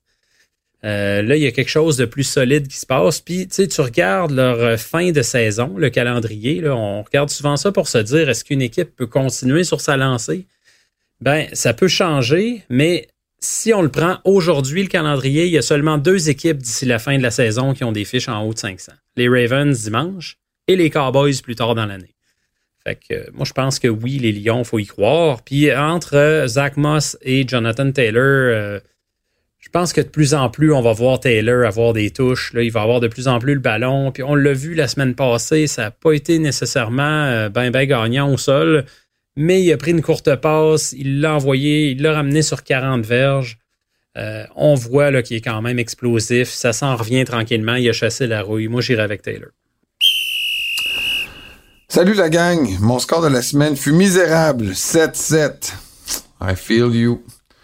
Un de mes amis, 11-3. Le thème aussi. Je prie avec le même ami. Ça, ça doit être la semaine passée, hein, parce qu'il y avait 14 matchs euh, la semaine d'avant. Peut-être on avait gardé Ah des oui, questions en banque. Ouais. Mais c'est Ah oui. Euh, je sais pas non plus c'est qui, lui, peut-être tu vas avoir son nom. M'explique, son ami, qui est un génie, comme t'es mon ami génie, m'explique qu'il faut se méfier des équipes médiocres qui jouent un match intra-division. Ouais. La rivalité étant forte, la combativité peut faire gagner ces équipes médiocres. Est-ce que toi aussi, tu donnes comme conseil aux gens qui, euh, qui choisissent des head-to-head de faire attention aux matchs intra-division? Clairement. Moi, je le fais. Est-ce qu'il y a des stats aussi là-dessus? Là? Euh, j'ai pas nécessairement de stats, mais moi, personnellement, quand je fais mes prédictions, je regarde toujours ça. Quand c'est un match intra-division, c'est super important parce que c'est sûr que les gars sont craqués. Écoute, tu peux te retrouver avec une équipe qui a, en fin d'année, 4 victoires, 11 défaites, puis ils pognent une équipe gagnante. C'est dans leur division, ils les haïssent, ils veulent juste les écœurer, gâcher leur partout un peu. C'est très fréquent qu'on voit ça. Euh, Tu sais, les Steelers puis les Ravens, c'est l'exemple Mais ça, c'est la division où ça arrive le plus souvent. Là. Tu sais, Ouais, combien de fois les, les Browns ont, ont gâché un party avec... Non, euh, ben c'est ça. Il y a des équipes historiquement mauvaises dans leur division. Il y a des équipes historiquement fortes dans leur division. On parlait des Chiefs un peu plus tôt. Mais sinon, là, quand c'est des forces de milieu de peloton, moi, il faut que je surveille ça absolument parce qu'il y a des équipes qui ont le numéro d'autres. Euh, c'est fréquent. Regarde, là, les Bills perdent plus contre les Pats. Les Pats, par contre, battent toujours les Jets. Euh, il y a des choses comme ça. Tu te souviens même quand les Pats étaient à leur apogée combien de fois les Dolphins les ont shakés? Ouais, ouais. Des matchs qu'on s'attendait pas pantoute. Il faut absolument tenir ça en compte. Olivier qui pose la question. Il dit Première fois cette année que je vous pose une question. Bienvenue, Olivier. Ça nous fait plaisir d'avoir des gars qui nous posent des questions euh, pour la première fois. N'hésitez pas à nous reposer. Bravo encore pour votre excellent podcast que j'écoute toutes les semaines depuis trois ans. J'en Yes. manque pas un. Wow. Excellent, Olivier. Merci. Concernant les matchs à l'extérieur des États-Unis, est-ce qu'il y a des discussions pour un match au Canada? Yes, sir. Oui, il y a des discussions. Euh, c'est peut-être pas la priorité absolue parce que je pense que la NFL veut vraiment s'étendre en Europe. On parle déjà de matchs en Espagne là, dans les prochaines années. Mais au Canada, moi, juste pour euh, donner un exemple concret, euh, j'étais au Super Bowl il y a deux ans, pas le dernier, mais l'autre d'avant. Euh, il y avait une conférence de presse de NFL internationale, tous les, matchs internationaux, justement, puis j'avais assisté à ça. Puis avant même que je sollicite une question, le gars en question avait fait allusion au Canada, puis il avait cité Montréal en premier lieu. Avant même de parler de Toronto puis de Vancouver, il avait parlé de Montréal. Puis on sait, il y a eu des discussions là, entre euh, la, régie des installations olympiques et la Ligue sont allés visiter le stade. C'est la grande question là-dedans, parce que le stade, je sais pas s'il est prêt pour un match de saison régulière de la NFL. Euh, la surface de jeu est prête, ça c'est sûr, mais est-ce qu'il faut apporter beaucoup d'améliorations? Ça reste à voir. Mais chose certaine, oui, les matchs en sol canadien font partie de la discussion. Je sais pas si ça va arriver bientôt ou pas, mais c'est dans les cartons. en tout cas, moi, je peux ajouter, pour avoir rencontré les gens du stade dans une autre occasion dernièrement, et le sujet est venu sur euh, le- le- le- la discussion, puis à mon grand étonnement, ils m'ont dit que c'était très actif Mhm. et que euh, espéraient pouvoir annoncer quelque chose d'ici 6 à 8 mois. Là. Ah, ça serait très cool, honnêtement. Euh, Imaginez l'effervescence à Montréal d'un match de la NFL. là. Je voudrais Non, non, vivre ça. sûr. OK, une question de Jean-François. Bonjour à vous deux. Voici ce qui est arrivé lors de la dernière semaine de la NFL à cinq des équipes favorites pour accéder aux éliminatoires. Les Bengals ont eu besoin de la générosité de Geno Smith pour battre les Seahawks. Les Chiefs ont battu les Broncos avec une performance offensive correcte mais sans plus. Les Jets ont contre toute attente battu les Eagles. Les Browns ont battu les 49ers et les Bills ont eu chaud contre les Giants. Nos questions, parce que c'est les questions de Jeff et Fabrice. La première.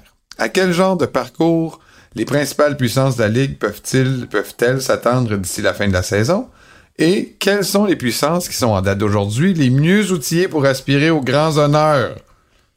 Ben, quel genre de parcours? Ça, c'est jamais facile, parce que c'est pas parce que tu es une puissance dans la ligue que tu, vas avoir un parcours euh, hop la vie. Tu sais, tu mentionnais, Jean-Nic, tantôt les Eagles. C'est fou comme calendrier, là. Euh, écoute, t'es as nommé, là, les matchs tantôt, là, mais c'est. T'es as-tu nommé, oui? Ouais, j'ai Ouais, nommé, euh, la seule.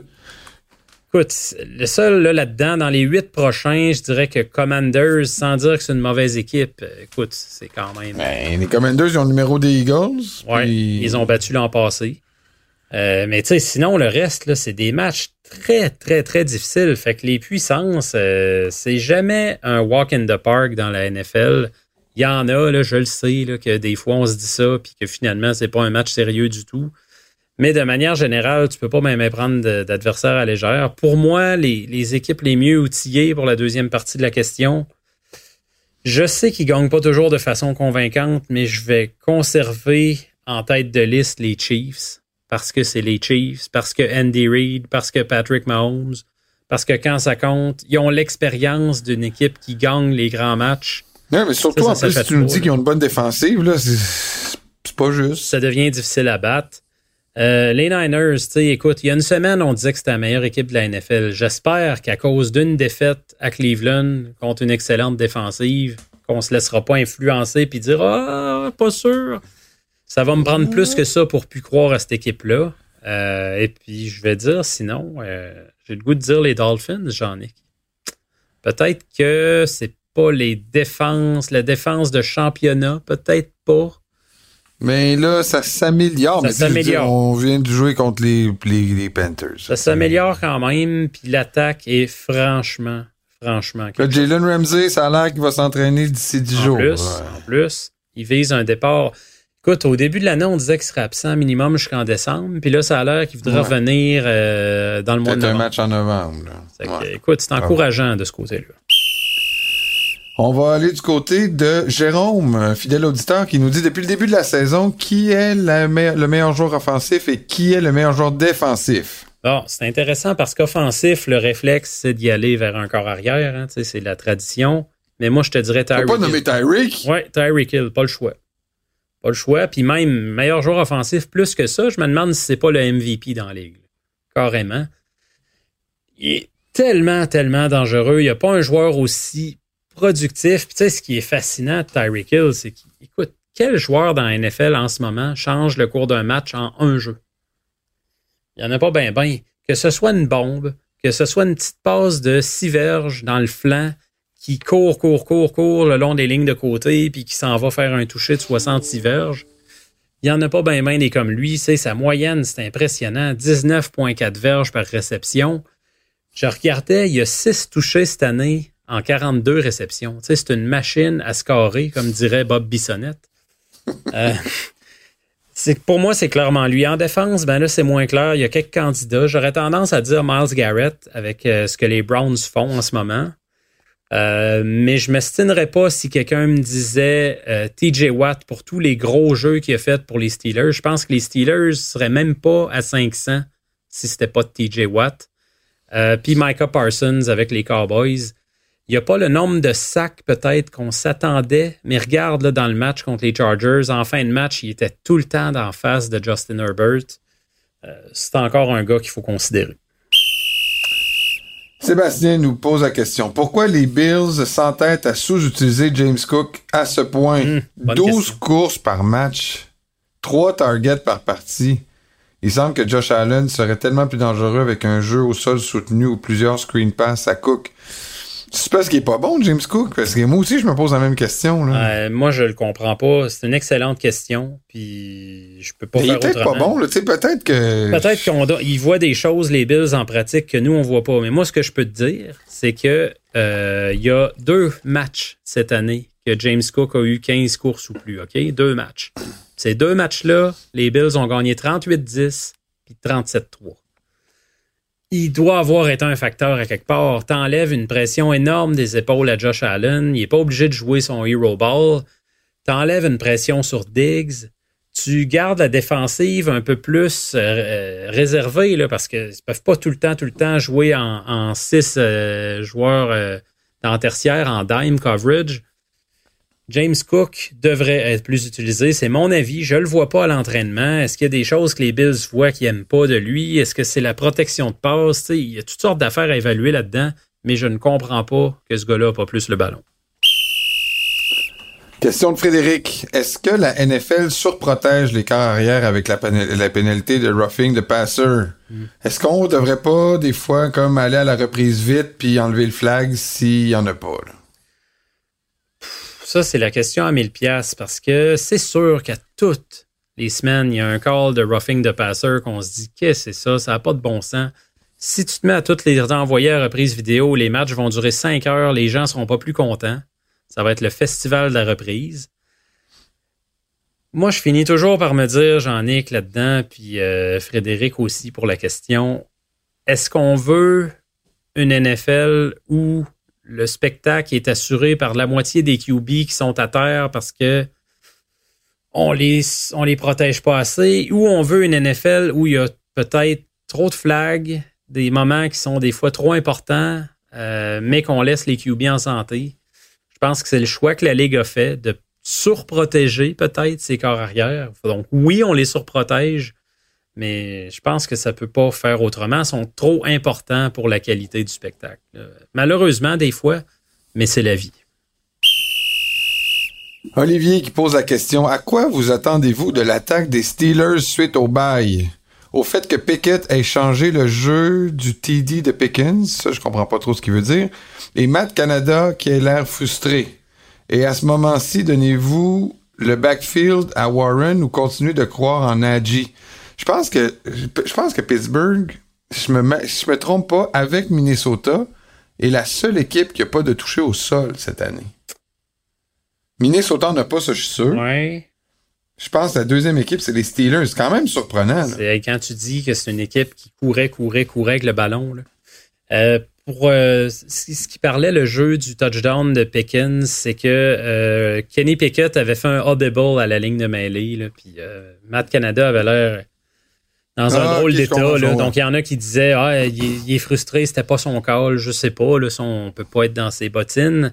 Euh, mais je pense que cette attaque-là, ça va être difficile tant que Canada va être là. Ça fait quand même un bail qui est là. C'est pas un échantillon de six matchs cette année. Il était là l'an passé.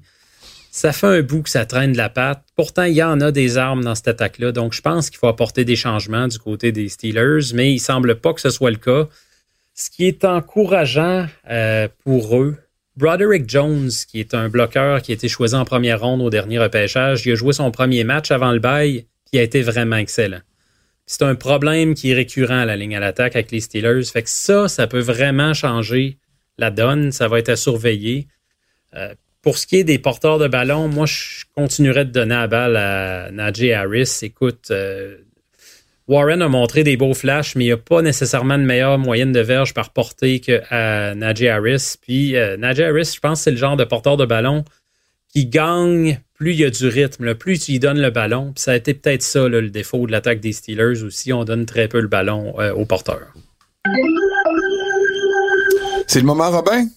Oh! Robin, euh, cette semaine, écoute, sa question, là, je- je- moi, je vais peut-être en mettre une autre couche, là, mais il- voici ce qu'il dit. En début de saison, dans une de ses toujours excellentes chroniques, peut-être parce qu'il lit pas, Hey, hey, hey, Stéphane? hey, là, là, j'en ai. Punition. Rudesse excessive. Stéphane parlait de nouveaux règlements et il mentionnait celui-ci. Parmi ceux-ci, notons que chaque tentative échouée de conversion de quatrième essai sera automa- automatiquement revue par les officiels. En cas de conversion jugée réussie, les entraîneurs devront continuer de challenger la décision. Autrement dit, si la distance du quatrième essai est pas réussie sur le terrain, puis ils vont revoir, puis ils considèrent qu'ils l'ont réussi, là, l'autre entraîneur peut challenger. C'est ça? Ouais, c'est un peu ça. Bon. Je n'ai pas compris celle-là. Pourquoi je choisis de continuer de challenger la décision si elle est réussie? Ben, autrement dit, il y a toujours un, le- le- l'entraîneur de l'autre, de, l'autre équipe aura toujours le choix de, challenger.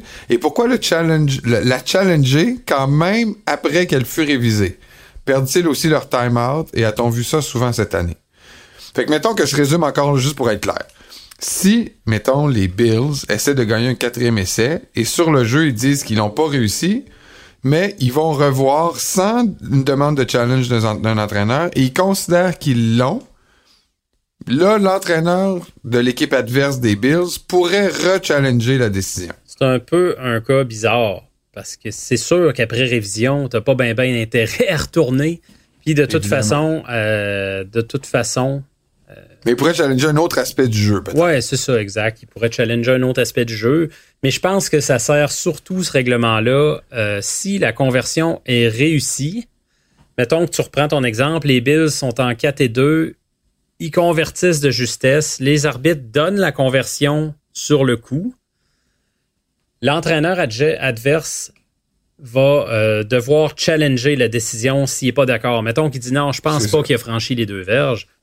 Là, ça, ça peut être un cas logique. Mais c'est sûr que euh, si c'est le cas où tu nommais que il revoit la conversion ratée, finalement ils disent OK, c'est réussi, ben là, l'autre va pas rechallenger par-dessus. Là, ça fait pas beaucoup de sens. là, finalement. OK, mais moi, le, le- le petit ajout que je voudrais faire à la question de Robin, c'est pourquoi des fois, les arbitres, ils disent after review, puis personne n'a demandé un review. Le, c'est arrivé euh, en fin de semaine.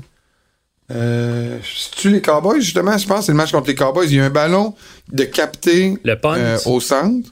c'était-tu le punt ou non? Non, c'était pas un punt, c'était une passe. Je pense que c'était une passe au tight end.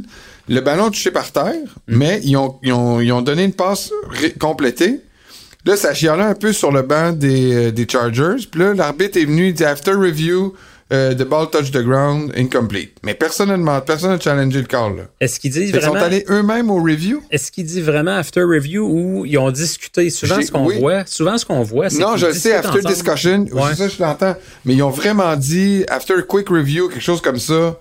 En tout cas, il me semble que c'est pas la première fois que les arbitres vont eux-mêmes voir, ou en tout cas, quelqu'un leur parle pour accélérer le jeu, tu sais, euh, ils se disent on va faire un challenge, ils vont le regarder, puis fait que Il y a comme une salle d'officiels, souvent ils disent à New York, qui revoient certains jeux très rapidement. Peut-être que des fois, ils ont ça, juste par pas le temps exemple, de parce que c'est ça, on perd pas de temps, là. Non, parce que s'il y avait challengé, puis là, le ballon, c'était clair, il avait touché par terre, là. Ouais, ça finit plus. Puis là, s'il y avait challengé, on s'en va en pause, il s'en retourne en- euh, dans le petit machin pour checker. On aurait perdu du temps. Ouais, puis là, tu vois beaucoup trop d'annonces de Burger King dans ce temps-là, puis ça finit plus, là. Ça donne faim. Mais euh, non, effectivement, là, c'est ça. C'est il y a des cas comme ça là, que c'est c'est pas nécessairement la meilleure, euh, le meilleur règlement. Merci Steph. Merci à vous d'avoir euh, participé à cette section de l'émission, la question des questions du public. Vous savez que vous pouvez nous faire parvenir vos questions en tout temps. Idéalement, vous pouvez nous, inter- interpeller sur les réseaux sociaux, sur euh, Facebook ou sur Twitter. Vous pouvez aussi vous joindre à notre groupe, notre nos, précieux conseils de fantasy football, oui, sur Facebook. Donc nos précieux conseils de fantasy football. Euh, Ajoutez-vous comme membre, parlez de vos, vos fantasy. Vous pouvez un peu blow up some steam quand vous êtes fru. Moi d'ailleurs, j'étais fru cette cette, cette, euh, cette semaine parce qu'imagine-toi donc que jusqu'au pic de Herbert, c'est moi qui gagnais. L'autre, l'autre contre qui jouait avec la défense de Dallas. À cause du pic en fin de match, j'ai perdu mon match. Il en arrive des choses désolantes. Il faut pas faire trop de poules, ça nous rend toujours malheureux. Mais ça, j'étais fru. Donc, vous pouvez euh, vous joindre à nous sur notre site, euh, sur notre groupe Facebook. Vous pouvez aussi nous écrire directement à Stéphane qui prend les courriels de façon diligente Yes. à l'adresse suivante. La zone payante à commercial québécoismedia.com. On, euh, on essaie d'y prendre le plus possible, que ce soit sur notre Ouais. page, dans nos courriels. On a eu, c'est pas pour euh, péter de la broue, là, mais on a eu vraiment beaucoup dernièrement. Euh, on est vraiment désolé s'il y en a qui ont passé à travers les, les mailles du filet. Mais on essaye vraiment de répondre au plus possible. Merci, merci à vous, merci Steph. On reste là parce qu'après la pause, on s'en va au bar. I got a hangover. Whoa, I've been drinking too much for sure. I got a hangover. Whoa. On est de retour à la zone payante. On est dans la chronique au bar. Oui, Votre monsieur. Chronique favorite, Mhm. peut-être? Ben, Il y en a certains que c'est leur chronique favorite parce que c'est le moment où on se détend un peu. là. Il y en a On beaucoup, je pense, qui regardent ça avec euh, bonheur puis qui se disent ça me fait penser à mon petit drink du vendredi soir. Ou il y en a qui aiment tout simplement rire des, des, des contre-performances. Mais on l'entend souvent, là, des gens que Ah, il faut, faut ramener au bar cette année. Puis- Bon, ben moi, euh, cette semaine au bar, là, je vais envoyer des partisans. Oh. Ça fait euh, ça fait une couple de semaines là où euh, il y a des histoires là, sous le radar là, un peu de violence dans les stands, puis même dans sur le terrain là, je sais pas ce qu'il y a cette année là, mais je trouve qu'il y a une énergie un peu négative euh, autour des, des matchs de foot là, tu sais. T'as vu là, les Cowboys et les Chargers qui se sont battus un peu avant le Browns Niners aussi. Browns Niners, même la game des Dolphins. en tout cas, tu sais, je trouve que je sais pas, il y a un drôle de spirit pendant les matchs là euh, en ce moment, puis sur le terrain, mais aussi dans les estrades, puis en dehors des estrades. On a vu des bagarres dans les estrades depuis le début de l'année. On a parlé amplement du du gars qui a été tué euh, à Foxborough. Ouais. Euh, les, les autres batailles aussi euh, à Las Vegas, puis une aussi avec les Chargers. Là, en fin de semaine, il y a eu d'autres images malheureuses qui ont fait le tour, euh, le tour de la planète NFL. C'est euh, à Chicago, alors qu'un gars a sucker punch un autre. euh, tous des gars avec des chandails des Bears en plus. C'est pas chic. euh, des gars qui tombent KO à terre. Ça scrape l'expérience pas mal, là, tu sais. C'est pas. euh, Ouais. Tu sais, puis euh, je t'ai sorti quelques chiffres parce qu'ils ont fait euh, ils ont fait une enquête dans les dernières semaines dans la NFL pour euh, pour voir si c'était juste une perception ou de quelle façon les, les partisans voyaient le, le- leur expérience quand ils s'en vont au stade. Puis écoute, je suis toujours prudent quand même c'est des sondages puis les questions des fois c'est tel que tel là, mais il y a quand même 39% des gens qui sont allés voir un match de la NFL qui disent avoir été témoins d'un acte violent. Arc.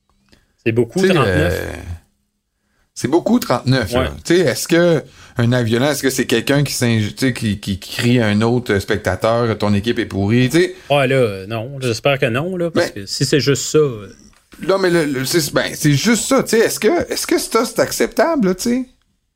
ouais. Est-ce que c'est acceptable si t'arrives avec un chandail d'une autre équipe de te faire crier après? Encore, en 2023. Ça dépend si c'est de bonne guerre ou si c'est vraiment un gars qui est fou furieux puis qui te menace. là. Ouais. Ouais, ouais, non, je sais, mais tu sais, bon, enfin, reste que la perception, c'est 39% des gens qui considèrent qu'ils ont été euh, témoins d'un acte violent, puis 7% qui ont été involved, tu sais, qui ont été euh, euh, Impliqué. impliqués là, dans le dans l'acte violent. là. Fait que, euh, je sais pas, là, tu sais, ça commence à faire des chiffres significatifs. Mhm. Puis, après ça, on se dit, ah, on va aller le voir dans, dans, dans, dans- à l'entourage de- de- d'un d'un stade, là, tu sais, euh, on fait des tailgates, on marche, on se rend à notre voiture, des fois il fait noir. euh, tu sais, le taux de criminalité, le stade qui est dans l'endroit où il y a le plus haut taux de criminalité dans la NFL, c'est Denver. Ah Un ouais. taux de criminalité de 70 cas sur 1000. Hey, c'est bizarre. suivi de près par, euh, Je je suis surpris. Juste pour te dire, je, je veux te laisser aller après, mais euh, Denver, moi, je suis allé là souvent. J'ai été témoin d'absolument rien. Mais, écoute, ça, ça veut pas dire, là, mais. euh, Non, mais c'est le quartier, là, tu sais. Le, Je suis surpris dans, d'entendre ça. dans les. Mais tu sais, dans les estrades, c'est. Enfin, tu sais. Il y a Seattle, Détroit, Minnesota qui ici qui suivent. là. Ça, c'est les endroits où le stade, dans le quartier où est situé le stade, là, que le taux de criminalité est le plus élevé. OK. Ensuite, dans le stade, là, l'endroit où euh, les gens euh, sont, sont plus souvent victimes d'un crime, là, tu sais, là, ou d'un acte de violence, c'est à Philadelphie. c'est un peu pas surprenant, parce que, tu sais, les, les, les, les, partisans des Eagles ont toujours une mauvaise réputation. Puis, euh, c'est suivi de près par Dallas et la Nouvelle-Angleterre. Ouais. Ça aussi, c'est des stades avec des partisans un petit peu, des fois, euh, euh, peut-être. Faut dire qu'à Dallas, c'est un grand stade. Peut-être que ça augmente aussi le nombre de possibilités. Puis en terminant, une autre statistique dont je veux te parler, puis je veux te dire qui peut être vue comme très malheureuse pour une, ligue qui va un jour devoir se renouveler, c'est que 77% euh, des gens sondés enverraient pas leur enfant seul dans un match. Hmm. C'est des chiffres qui, euh, qui fessent quand même. Fait que tu sais, c'est plate, là. Je trouve que euh, tu sais, les- je, comprends qu'on a notre cellulaire, puis c'est facile de filmer de plus en plus, là, puis qu'on mais euh, je trouve non, ça plate. Puis C'est en- plate pas mal. une autre statistique en plus, là, ben une autre statistique, c'est moins une statistique, mais c'est plus des, des histoires qui ont été rapportées. Il y a beaucoup de filles qui commencent à, tu sais, des histoires de, de de filles qui se battent là, aussi là, tu sais là, euh, on, on a vu là, tu sais là, la Ouais. fille euh, que- qui était à Las Vegas. Euh, fait que, euh, bref, tout ça pour dire que je vais faire un gros euh, cocktail pour tous, là. On va aller comme se calmer euh, tous ensemble au bar. On va prendre un fist fight cocktail. Je pensais que tu allais donner un peace and love ou je sais pas quoi. Là. Non, c'est un fist fight. Un fist fight. Ouais, je sais. Tu restes dans thématique. Je reste dans thématique, tu sais, qui, qui reste au bar, qui, qui, qui prennent ça, là, puis qu'après ça, ça soit réglé, là, tu sais, qu'on aille voir du- des matchs, puis qu'on se calme, là, tu sais. Mhm. Moi, tu vois, je vais, je- puis je suis peut-être biaisé, mais je vais aller voir un match, justement, avec mes enfants, là, tu sais, puis j'aimerais pas ça, là, qu'ils soient témoins, là, de, de 5, 5, 6 gros gars avec des, chant- avec des chandails jaunes de sécurité qui viennent séparer euh, deux pères de famille, puis... euh, ou trois mères qui se battent. Tu sais, Ouais, c'est ordinaire pas mal. C'est ordinaire. Tu sais, dans le temps qu'on allait voir le football universitaire au Rouge et Or au début, là, tu sais, c'était un petit peu de, de ce genre-là, là, tu sais, là, un peu très... euh, tu sais, euh, mais après ça, ils ont appris, puis ils ont, ils ont rendu leur, euh, leur univers beaucoup plus familial. J'espère que les équipes de la NFL vont faire des efforts en ce sens. Fait que le Fist Fight Cocktail, mon cher, un once de schnapps aux pêches, un once de jus de cranberry. C'est quoi non cranberry? Canneberge? canneberge, mon cher. un once de jus d'ananas, un once d'absolute vodka, Hmm. un, un absolute vodka current, K-U-R-A-N-T. C'est quoi current? Je sais pas, hein? Là, je peux pas t'aider. Un autre je, je- 11. je me sens comme, euh, comme euh, Chantal Maccabé fait avec Martin Saint-Louis. Là. Elle l'aide à parler en français des fois. Merci. un once de vodka au raspberry. Ça, c'est des framboises. Merci, boss. Bon. Qui t'en va au bar, mon cher? Ah, ben là, moi, ça va être euh, pas mal moins tragique que toi, là, quand même. Ça m'a fessé pas mal tes chiffres. Je, je- je savais qu'il y avait quand même un. On en entend parler de plus en plus, on voit des images circuler, mais je me disais, c'est juste l'effet Internet, réseaux sociaux? Mais j'ai pas de comparaison avec les années précédentes. C'est juste comme ils ont décidé de sonder, puis les chiffres sont quand même parlants. Je voulais, Ouais. je voulais en parler. Ah ouais, t'as bien fait. Il fallait l'amener. faut se calmer, comme tu dis. C'est ça le message à passer. Euh, ça reste juste euh, du football après tout. Hein? Euh, moi, j'envoie Tyrod Taylor au bord. T'as-tu regardé euh, le match contre les Bills, la fin de la première demi? Ah! Spectaculairement mauvais comme gestion. Euh, Puis ça pourrait être Brian Dable, mais à voir comment il était craqué, comment il a engueulé Tyrod Taylor avant de rentrer au vestiaire. Je comprends que Tyrod Taylor a fait de quoi de pas correct, puis il l'a admis d'ailleurs, le corps arrière des Giants. Ah oui, il a dit que c'est lui qui avait changé le jeu Il a dit qu'il avait carrément changé le jeu. On se rapporte dans le match, Ah les bon. Giants sont en avance 6-0. Il reste quelques secondes à la première demi. Euh, c'est soit que tu t'assures d'avoir. Tu plus de time-out, évidemment. C'est soit que tu t'assures d'avoir le 3 points en bottant, un petit botté facile, ou tu essaies de scorer un touché. Mais tu sais qu'il reste à peu près plus de secondes. Il faut que tu sois Il, sûr il en restait rentrer. 14. À 14. 14, il y avait trois passes, mettons. Euh, trois passes ou une course. On s'entend. Ben non, parce qu'il il- restait 14 secondes, puis ils ont essayé une course. Ben, c'est ça, justement. Ils ont essayé une course. C'est quoi l'idée? Moi, je comprends pas. Tu sais jamais comment ton porteur va être pris d'une pile. Euh, T'as aucune garantie d'avoir un autre jeu, d'avoir le temps de spiker le ballon. C'était un, jeu vraiment tout croche. Euh, Tyrod Taylor qui a admis qu'à la ligne de mêlée, il a vu la formation défensive, il s'est dit Ouais, il faudrait changer le jeu. C'était une passe qui avait été appelée. Il a changé ça pour une course. Écoute, tu regardes les conséquences de ça. Si les Giants avaient scoré le toucher ou qu'ils s'étaient contentés d'un 3 points, peu importe, à la fin du match, il n'y aurait pas eu besoin d'un toucher. Fait qu'il n'y aurait pas eu l'histoire de la controverse de Ah, est-ce que c'était un call d'interférence qui n'a pas été appelé? Il y aurait eu juste besoin de, de, de, de botter, puis s'arrêter l'affaire dans le sac, puis tu te casses pas la tête. Fait que ça a eu un impact majeur sur le match. Ça a un impact majeur sur la saison des Giants. Fait que Tyrod Taylor au bord, puis euh, j'ai trouvé un drink, encore une fois, euh, très approprié. Ça s'appelle le Sea of Confusion. Une mer de confusion. Quand même, j'ai fait des recherches. Tu diras pas que je fais pas de recherche sur mes cocktails. Ouf! Fait que c'est, écoute, on y va comme suit, tu vas voir, c'est assez confus. C'est un mélange. euh, Moi, ma mère m'a toujours dit de, de, de pas, euh, pas mélanger mes brassées de couleurs. Là. Euh, Ça, c'est dangereux. là. Ah oui, donc. Un once de rhum ambré, un demi-once de brandy à la poire, un quart d'once de chartreuse, un quart d'once d'amaretto, Il y a d'autres choses que de l'alcool? un demi-once, ouais, c'est ça, ça fait ça. Un demi-once de jus de lime, trois quarts d'once de sirop de fruits de la passion, six traits d'angostura, euh, puis, puis, pourquoi pas une petite feuille de menthe là, pour garnir. oui, pour mettre d'autres pour, choses que pour de faire cute, là, pour être sûr, tu sais, tu vas dire au monde, ben là, il y a de la menthe, là, je serais peut-être pas si chaud que ça, il y a de la menthe.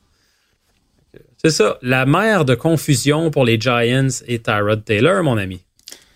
Qui aurait mérité meilleur sort en fin de semaine, puis qui m'aurait aidé dans la recherche de me solidifier au sommet de la division, mais ce sera pour une autre fois. Merci, Steph. Rien, c'est un mêlé, euh, Tyrod Taylor. Là. Faut plus que tu te fies sur lui pour te sauver. Euh, Je me suis me fie sur lui cette année, cette semaine, j'ai pris Giants. hein. Ouais. T'apprends pas de tes erreurs. Merci à vous d'avoir été là. Merci à toi, Steph. C'est un rendez-vous la semaine prochaine pour une autre édition de la zone payante. Bye bye.